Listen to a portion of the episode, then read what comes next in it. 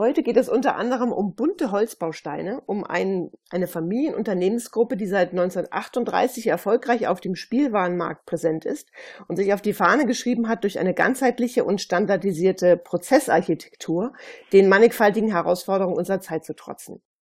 Es geht um die Habermas GmbH, bei Eltern besser bekannt unter dem Namen Haber. Haber Bausteine kennt im wahrsten Sinne des Wortes, glaube ich, jedes Kind. Und ich begrüße Michael Schönemann, der als Business Process Officer bei der Habermas GmbH in Bad Rodach bei Coburg das Prozessmanagement verantwortet. Hallo Michael, schön, dass du heute da bist. Hallo Janine. Auf dem Lean Around the Clock am 19. und 20. März 2020 sprichst du über den Wandel bei Habermas. Und äh, der Titel deines Vortrags lautet Ganzheitliches Prozessmanagement als Erfolgsfaktor in Veränderungsprozessen. Was verändert ihr denn und warum? Ja, also ich glaube, Veränderungen, ähm, die stehen ja momentan für fast alle an. Warum ändern wir uns? Also die erste Neuerung bei uns ist, ist erstmal die generelle rechtliche Neuorganisation der Haber Firmenfamilie. Also wir gehen quasi in eine Holdingstruktur. Das bringt natürlich auch ähm, ein komplett äh, verändertes Firmenbild mit sich. Das heißt, früher hatten wir eigenständige Marken wie Jakko, Haber oder Werfritz und das wird es so jetzt nicht mehr geben. Wir ändern uns komplett. Also das heißt, es gibt eine Haber Group und eine Haber Sales und eine Haber ähm, Supply Chain. Das ist schon mal die erste große wirkliche Herausforderung, was auch nicht ganz so leicht ist ähm, in einem Familienunternehmen, das stark Inhaber geprägt ist, so eine Neuerung ähm, einzugehen. Hm. Das ist an sich ja schon mal eine Riesenveränderung. Das ist schon mal eine Riesenveränderung. Zeitgleich sind wir auch noch dabei, eine neue ERP-Software auszuwählen und einzuführen. Auch das heißt, wir haben neben der, neben der rechtlichen Baustelle der Neuorganisation auch noch, ja, verändern wir auch noch die komplette IT-Landschaft inklusive Neueinführung eines neuen äh, ERP-Systems. Hm, okay, also das hört sich jetzt schon mal nach einer Menge an. Und dann kommt ja jetzt noch Lean dazu, ne? Da jetzt kommt auch noch Lean dazu und es kommt natürlich auch der Faktor Mensch, Kultur noch mit dazu. Das heißt, wir verändern momentan eigentlich alles. Es ist natürlich auch für viele, die in einer Marke arbeiten, ähm, extrem ein extremer Wandel, sage ich jetzt mal, der aber auch sinnvoll ist und notwendig ist.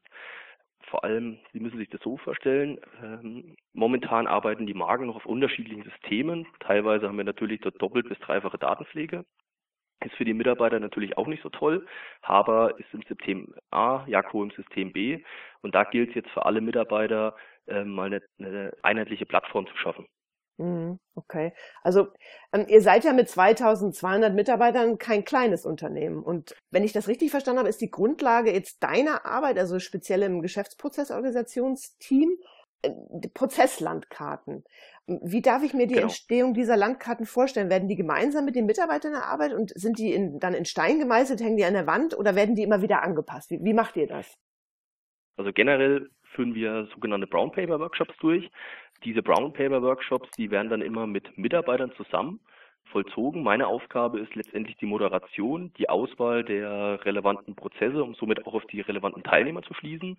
Und wir machen das ohne Führungskräfte. Wir haben einfach die Erfahrung gemacht, dass sobald Führungskräfte mit im Spiel sind, die sehen die Prozesse oftmals anders. ähm, vielleicht mal so ein Beispiel. Wir haben einen Werbemittelprozess, der hatte jetzt laut Führungskraft fünf bis sechs unterschiedliche Rollen, die letztendlich an der Erstellung eines Werbemittels beteiligt sind. Wir haben dann wirklich mal die Leute gefragt, die es auch verantworten und letztendlich auch das Werbemittel umsetzen, also wirklich im Doing dabei sind. Und zum Schluss kam raus, dass es 22 Rollen im Haus gibt, die irgendwas damit zu tun haben.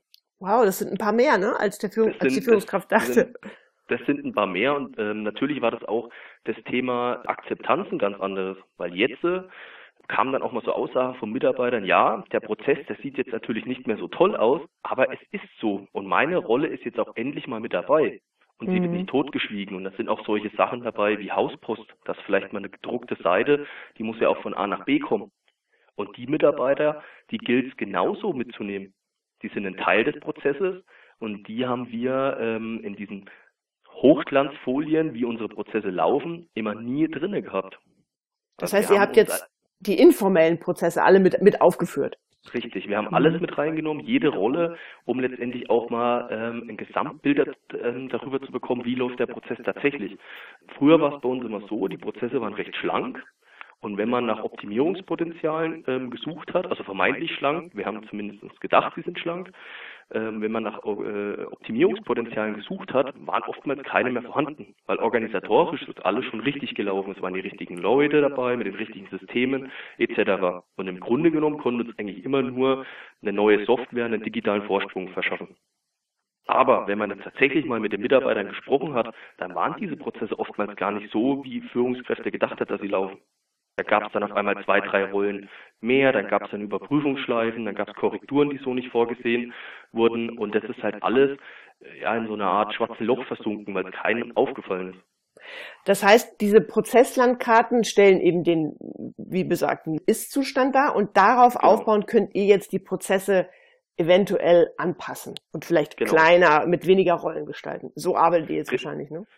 Richtig, also wir haben jetzt erstmal versucht, über die komplette Haber Firmenfamilie hinweg eine Prozesslandkarte aufzubauen, die alle Prozesse mal abbildet im Ist-Zustand, um letztendlich einfach mal zu sagen, okay, welchen Reifegrad haben wir und mit welchen Prozessen lohnt es sich überhaupt anzufangen. Mhm. Und ein Ziel war auch, zwischen den Marken, beispielsweise Werbemittelprozess, einen 80-prozentigen Standardprozess für alle Marken hinzubekommen. Also dass Haber, Jakko, Werfritz gleich arbeitet, dass man auch die Mitarbeiter untereinander mal austauschen kann.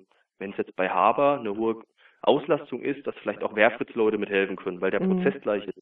Mhm. Wir wollten einfach ähm, eine gemeinsame Plattform schaffen und haben deshalb diesen Weg eingeschlagen, eine Prozesslandkarte zu generieren, die den Ist-Zustand abbildet, um dann letztendlich neue Soll-Konzepte zu erarbeiten, um erstmal wieder alles glatt zu ziehen in dem Prozess, wo steht ihr da? Also das heißt, wenn du ähm, im März dann auf der Bühne stehen wirst, ja. seid ihr dann wahrscheinlich schon ein ganzes Stück weiter, gehe ich mal von aus. Das ist jetzt so eine Frage, weil wir waren natürlich jetzt schon relativ weit.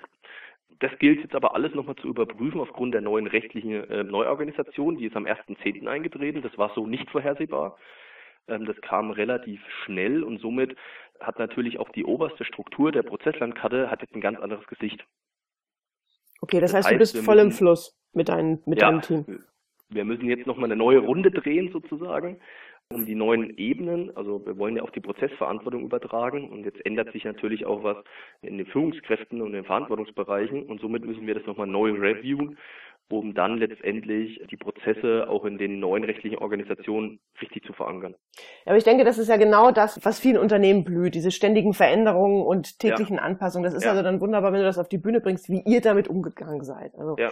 Michael, ich bedanke mich ganz herzlich für diesen Vorgeschmack und für den Ausblick auf das, was uns dann erwartet auf dem LATC 2020 bzw. NKNA 2020 in Mannheim im März. Ich freue mich drauf.